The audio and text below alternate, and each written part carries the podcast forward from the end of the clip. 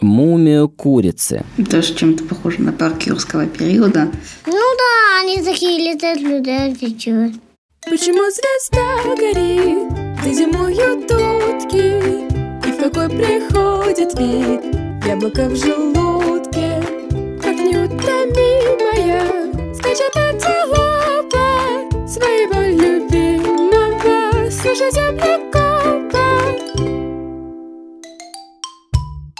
Всем привет!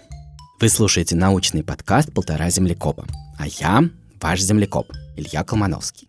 В этом подкасте я, землекоп, отвечаю на вопросы малюсеньких землекопчиков, то есть на ваши вопросы. В этом сезоне наш подкаст доступен на всех площадках. В зависимости от того, в какой стране вы живете, найдите наш подкаст, найдите его, поставьте ему оценку, напишите отзыв, и тогда огромное количество землекопчиков узнают про этот подкаст и будут его слушать.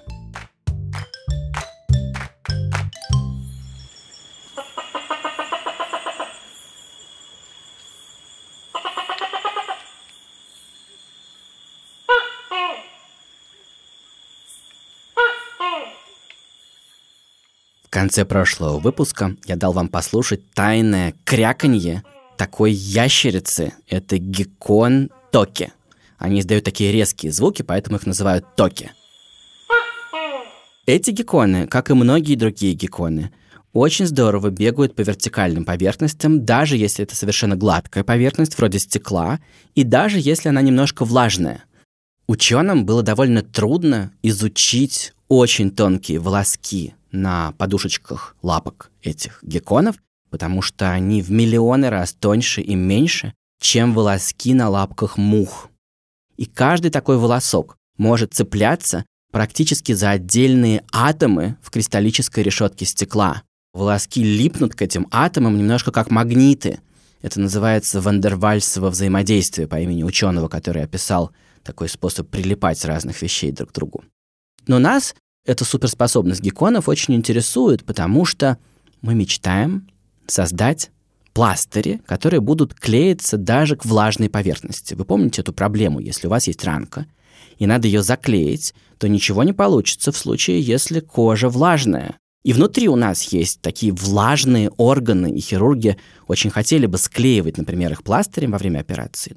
Но ничего не получится, пока мы не украдем этот секрет у гекконов, продолжаем их изучать и надеемся на результат. Я знаю, что меня слушают настоящие фанаты животных. Вы знаете очень много разных видов, вы их любите и всюду ищете и встречаете, а если еще не встретили, то надеетесь встретить.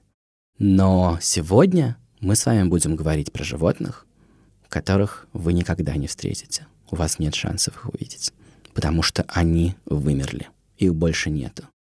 Причем, чтобы было еще более обидно, я буду говорить про животных, которые мы с вами чуть-чуть не застали, совсем немножко. Ну так, что их могла видеть ваша прабабушка, или, скажем, прапрабабушка, или прапрапрабабушка. И вот такой первый вопрос мы получили. Я биолог.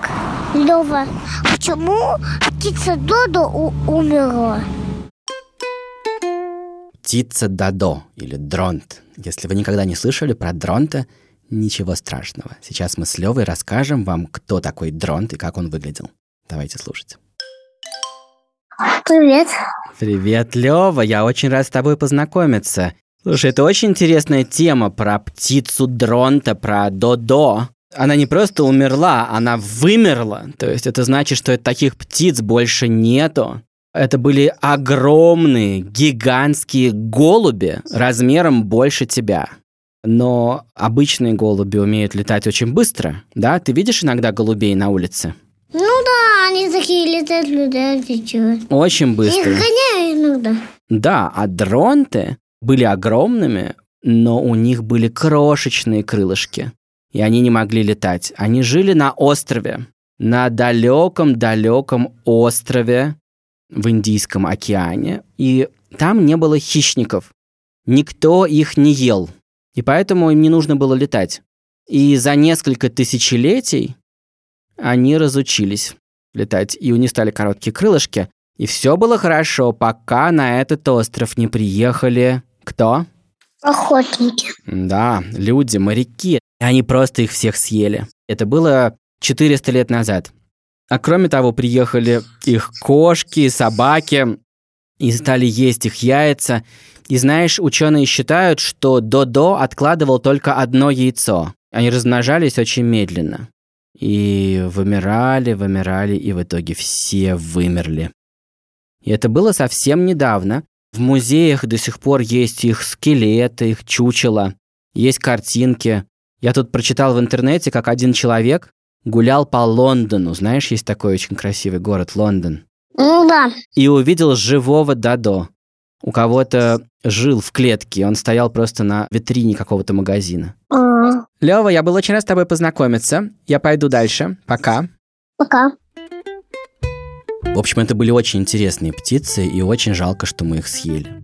Вообще много совершенно чудесных животных мы потеряли. Это моя личная трагедия как фаната животных. Но вот интересно, можно ли что-то с этим сделать? А может быть, вообще делать ничего не надо? Может быть, эти животные где-то еще остались и просто очень хорошо прячутся? Про это наш следующий разговор. Добрый день, меня зовут Егор. Я живу в Ольденбурге в Германии. Я выеха- выехал из Украины. Мне 12 лет. У меня вопрос. Возможно ли, что тасманийский волк еще не вымер? И возможно ли его клонировать? Сумчатый волк или тасманийский волк или телоцин. Удивительное животное. В телеграм-канале я выложу фотографии этого существа. Странный у него такой вид, если вы на него посмотрели бы, он где-то раза в два меньше, чем обычный волк. Вообще надо понимать, что все эти названия очень условные. Мне он не очень напоминает волка, но понятно, что это был самый крупный хищник в Австралии. Такая вытянутая морда, вооруженная довольно серьезными зубами.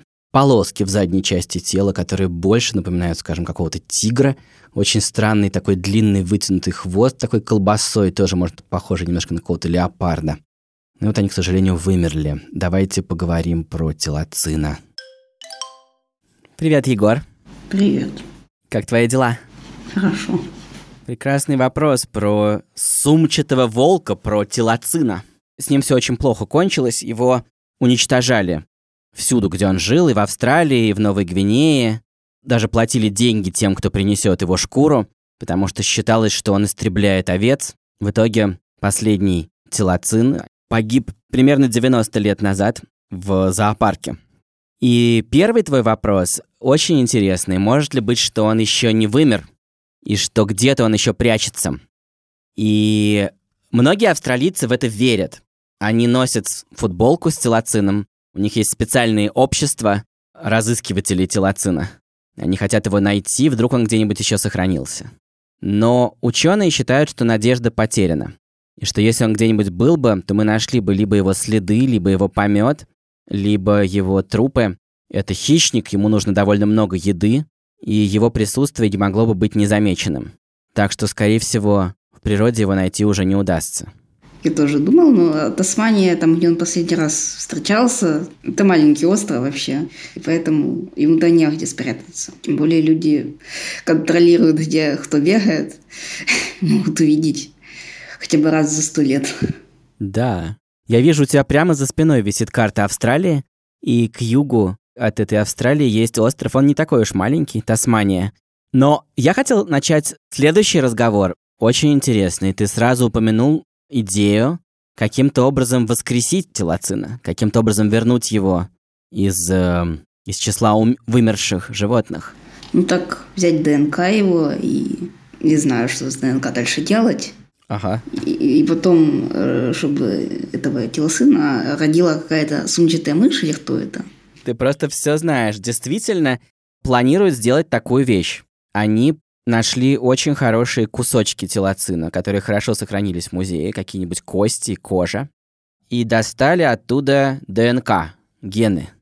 Не все знают, что такое ДНК. Как бы ты объяснил людям, что такое ДНК? Полоски такие да, закрученные из каких-то буквок, четырех буквок разных, которые э, можно считать и узнать все, что там есть про этого телоцина, то есть какой у него будет шерсть, какая у него будет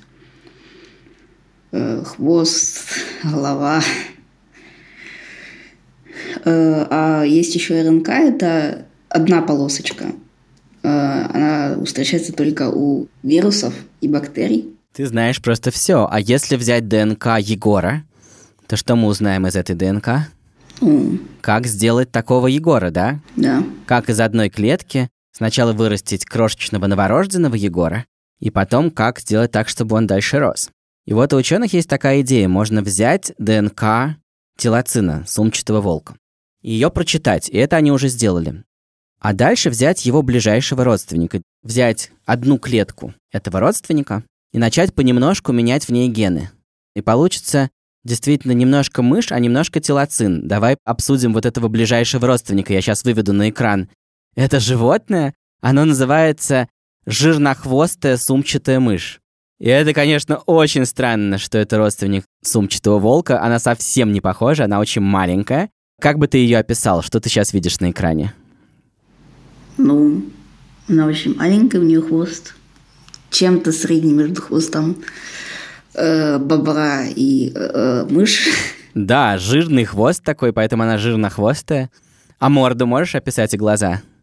Ну, похожа на мышь, но у нее морда, мне кажется, э, более узкая, как у лисицы. И нос маленький очень. Да, и огромные глаза, и огромные уши. И размером она, ну, с ладошку ребенка. И вот есть идея взять ее клетки и начать понемножку менять в них гены. И создавать будущего развивающегося телоцина. И дальше посадить его в живот к маме жирнохвостой мышки, и она его сможет выносить. А как? Как посадить в живот? Нет, она же очень маленькая, телоцин большой. Как она его родит, если маленький телоцин размером с, с мышь? Это прекрасное замечание. И тут есть сюрприз, Егор. Что, телоцина хотят маленьким сделать? Нет, еще интереснее. Другая, другой момент. Надо вспомнить, как размножаются сумчатые животные. Новорожденные кенгуру, новорожденные коалы, новорожденные вамбаты, новорожденные жирнохвостые сумчатые мыши и новорожденные телоцины, они все примерно одного размера. Размером примерно с рисовое зерно. Они все рождаются совершенно микроскопическими и потом переползают к маме в сумку. Так что это как раз будет не проблема. И у них такой план – сделать так, чтобы телоцин родился у сумчатой мыши, а после этого они хотят построить искусственную сумку, где такие крошечные телоцинчики будут пить не молоко, а искусственную смесь. И в этой искусственной сумке они будут уже дорастать до более взрослого возраста. А потом, может быть, взять вот этих уже получившихся мыши-волков, дальше менять у них гены, и уже в следующем и следующем поколении получить стопроцентного телоцина. Еще один вопрос, как из этого телоцина сделать популяцию, потому что они же будут одинаковые. Ты рассуждаешь как настоящий биолог. Будет плохо, если они все будут как близнецы-братья. Это вредно для них, потому что если какой-нибудь вирус на них нападет, а на них тут же нападут новые вирусы, с которыми они раньше не сталкивались. Если он убьет одного, то он убьет всех. Им надо быть разными, чтобы у них были у всех немножко разные способности, разные способы борьбы с вирусами, разные способы выживать. Наверное, этим ученым надо будет наделать много разных телоцинов и немножечко менять их гены. Это отдельная задача, я не знаю точно, как они с ней справятся. Но дальше вопрос, куда их вообще девать? Куда бы ты их дел? Ну, в дикую среду, если их отправить, я не знаю, их съедят, не съедят. Или они кого-то съедят. Если они кого-то съедят, то ученые не расстроятся, потому что они как раз говорят, что из-за того, что вымерли телоцины, слишком бурно размножаются всякие травоядные, например, разные кенгуру, и очень быстро едят всю растительность, и телоцины, может быть, помогли бы контролировать размножение кенгуру. Какие-то ученые считают, что они будут держать их в зоопарках и очень долго наблюдать над ними, а потом принимать какие-то решения. А кто-то говорит, что у них ничего не получится, и что превращать жирнохвостую сумчатую мышь в телоцина, понемножку меняя ей гены, это то же самое, что брать, например, собаку и понемножку менять ей гены и превращать ее в кошку. Может, сначала надо попробовать превратить каких-то более близких родственников. Друг в другу, да, может быть, крысу в мышь или что-нибудь такое. Ну да. Это интересная идея. Я знаю, что гены телоцина пересаживали просто в обычную лабораторную мышь, но немножко этих генов. Знаешь, мыши бывают очеловеченными, в них бывают человеческие гены, а бывают, вот получается, ателоциненные. Так что гены телоцина уже где-то живут. Но сам телоцин пока что остается привидением. Давай будем дальше за этим наблюдать. Спасибо, Егор. Я был очень рад с тобой познакомиться. Я тоже. Хорошего тебе дня. Пока. Пока-пока. Извините, если я окончательно убил надежду тех, кто надеялся все-таки найти телоцина, но еще раз ученые считают, что шансов нету. Вот, а еще, если вы не очень поняли, что такое ДНК и как используют ДНК для клонирования, мы поговорим об этом чуть подробнее при ответе на следующий вопрос. Здравствуйте, Илья Клумановский. Меня зовут Рустам, мне 9 лет. Собираются ли восстанавливать э, мамонтов? Просто я где-то услышал то, что хотят э, сделать так, чтобы мамонтов восстановили с помощью слонов. До свидания. Я не сомневаюсь, что вы очень хотели бы увидеть живого телоцина, но подозреваю, что увидеть живого мамонта захочет гораздо большее количество людей. Ведь его никто не видел уже тысячи лет. Как вы думаете, нам с вами получится увидеть за время нашей жизни мамонта? Давайте сейчас обсудим. Здравствуйте. Как дела? Привет-привет. Хорошо. А я знаю, что ты живешь в Новосибирске, Да. то есть в Сибири. Угу. То есть ты, наверное, скучаешь по мамонтам? Да. Давно ты их не видел там уже? Я их вообще не видел. Ну, только в книжках видел. Да. Но вообще они довольно недавно вымерли. В некоторых местах они жили всего 3000 лет назад. То есть это когда в Египте правили фараоны. Э, Мамонты жили на острове Врангеля. Правда, они были довольно мелкие, измельчавшие. Ну а там, где сейчас сидишь ты, мамонты вымерли, наверное, где-нибудь 10 тысяч лет назад, да? Прикольно. Да, но в это время люди, например, уже одомашнили волков и уже охотились с собаками. Я думаю, наши предки ели мамонтов. Наверное, они были довольно вкусные. Да. Ну, и ты, наверное, знаешь, что ученые находят в вечной мерзлоте даже не просто кости мамонтов, а мумии мамонтов. Мы тут сказали уже много незнакомых слов, давай их немножко распакуем. Ты знаешь, что такое вечная мерзлота? Нет. Это такая земля, почва, которая всегда промерзшая, всегда ледяная, и даже летом, когда тепло, она не прогревается, потому что она глубоко, и где-нибудь на глубине один метр она все еще остается льдом. Всегда. Это называется вечная мерзлота. И там, как в морозилке, лежат мамонты. Ты знаешь, что у тебя в морозилке тоже можно найти мумию? Нет. мумию курицы. Если кто-нибудь забыл курицу или кусок курицы, может быть, отдельное бедро или грудку, забыл, и она лежит там уже года два. Э, Если ты ее разморозишь, то она, ее нельзя будет ни пожарить, ни сварить, потому что она там высохнет. Лед постепенно вытащит из нее всю воду. Так удивительно это устроено. И она станет мумией, сушеной курицей. И, в принципе, сегодня ученые, если они возьмут такую мумию курицы у тебя из морозилки, если она пролежит там пару лет, они вообще-то могут взять кусочек мяса или кожи или костей и, в общем, вырастить из этого кусочка целого цыпленка. Это, в общем, возможно. Но мумии мамонтов, которые пролежали в вечной мерзлоте тысячи лет, кажется, не очень для этого годятся. Ученые много раз пытались это сделать, и они не могут найти какой-то подходящий кусочек, из которого можно прям вырастить целого мамонта.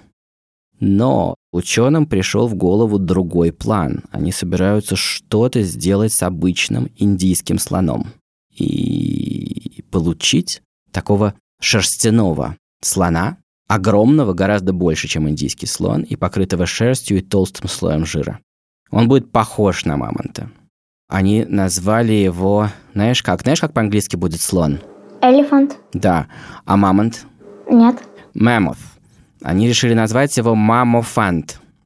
Дело в том, что, как я тебе уже сказал, ученые не могут достать из вот этих мумий такого кусочка мамонта, чтобы можно было вырастить целого мамонта из этого кусочка.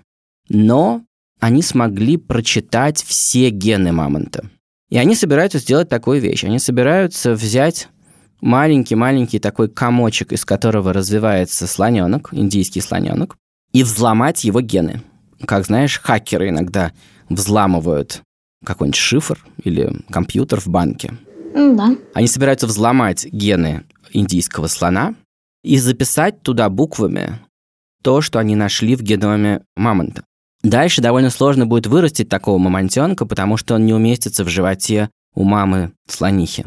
Они собираются построить такой специальный искусственный инкубатор. И два года там будет расти этот мамонтенок. А, не мамонтенок, а мамофантенок. Мамофантенок.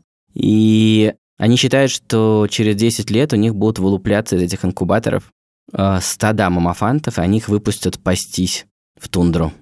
А может быть, что я так рассказал, что ты вообще ничего не понял? Я не очень там, некоторые моменты не очень понял. Давай попробуем разобраться. Итак, с чего мы начинаем? Мы находим кусочек мамонта в вечной мерзлоте. Ты понял, что такое вечная мерзлота, да, или нет? Угу. Из этого кусочка мы не можем вырастить целого мамонта. Но мы можем прочитать все буквы из его генома. Они у нас записаны в компьютере. Вот это место, наверное, самое сложное, да? Да. Ну вот, например, у тебя есть мобильный телефон. Да. Ты помнишь, в нем сначала не было никаких игр. М, Да. А потом мы берем и устанавливаем туда игру, и теперь этот телефон умеет показывать тебе, как прыгают какие-нибудь человечки. Какую ты любишь игру? Ну, Brawl Stars, например. Вот, Brawl Stars. А, ничего этого не было, никаких этих штук на твоем экране не было, и он ничего этого не знал и не умел. А потом взяли, установили игру, и теперь он умеет играть с тобой в твою любимую игру. А как это произошло? Что изменилось? Ты понимаешь, что в этот телефон записали новую информацию. Нолики и единички. Огромное количество ноликов и единичек, которые так расставлены, так расположены, что получилась игра Brawl Stars. А если записать другие нолики и единички, то этот телефон сможет тебе проиграть подкаст «Полтора землекопа». Понимаешь? Да. Это информация. Где ты еще сталкиваешься с информацией? Вот ты книги, например, читаешь. Да. Представим себе, что ты прочитал не обычную книгу, а инструкцию, как построить из лего космический корабль. Теперь у тебя в голове есть эта информация. И ты начинаешь собирать кубик за кубиком, и у тебя получается космический корабль, так? Да. Ты тоже такой конструктор, который собирает себя сам. Когда-то ты был крошечным комком клеток, микроскопическим. Но в этих клетках была записана инструкция, что всю еду надо превращать в такого Рустама. И сначала в животе у мамы этот конструктор сам себя собрал, и получилось 3 килограмма Рустама. Окей? Да. Чем отличается индийский слон и мамонт? Ты видел на картинке и того, и другого. Ты решил погуглить? Да. Я вижу, да, зажегся экран, и Рустам гуглит. Это хороший способ узнать что-нибудь. Посмотрел там чуть. Теперь отвечай, в чем разница между индийским слоном и мамонтом? Например, у мамонта есть шерсть, а у индийского слона нету. И вот ученые нашли гены, которые отвечают за отличия слонов и мамонтов. Они увидели, где у них записаны буквы, на которых сказано, как делать шерсть. Они собираются прямо взять и записать в генах у э, будущего слоненка большие куски букв, надеяться, что они так научат этого будущего слоненка выращивать шерсть. Получится мамофант. Может быть, не совсем мамонт. Вот с динозаврами так сделать нельзя, потому что они вымерли гораздо-гораздо давнее, они вымерли 70 миллионов лет назад. И от них не осталось мумий, они все превратились в камни, и мы не можем прочитать вот эти буквы. Нам нужен хотя бы кусочек их мяса. Поэтому мы не можем их восстановить. Понимаешь? Да. Ну хорошо. Звони нам еще. Пока. До свидания. Вот это очень важная мысль. И, пожалуйста, говорите всем, кого вы встретите, что вот вымершие животные вымирали в очень разное время. Кто-то вымер совсем-совсем недавно, вот такие как ну, телоцины или даже мамонты, это тоже, считайте, просто минуту назад, если сравнить со временем жизни на нашей планете. А динозавры вымерли очень-очень давно, так что от них совсем не осталось ничего живого, они полностью превратились в камень. И тем интереснее их изучать, тем интереснее пытаться узнать, как они жили, и об этом будет следующий выпуск. И что вам было еще интереснее скоротать эту неделю, сейчас будет загадка. Вы слышите, как общаются между собой животные, которые в сто тысяч раз тяжелее, чем их собственные детеныши. Ну, это как если бы вот вы рождались у своей мамы, и 10 таких детишек весили бы как один чайный пакетик. Знаете, такой, ну, пакетик, э, который используют для заваривания чая. 10 детей. Угадайте, что это за животное, а отгадка будет в следующем выпуске. Это был уже девятый выпуск подкаста «Полтора землекопа». Над выпуском работали редакторка Настя Якубовская, продюсеры Паша Боровков и Настя Медведева, звукорежиссер Паша Цуриков. Музыку в нашей замечательной песенке написал композитор Эдуард Комановский, слова придумал Александр Комановский, а вокал записала Манюня Волкова. Над аранжировкой работал композитор Алексей Зеленский, а я ваш землекоп Илья Колмановский. Пока-пока.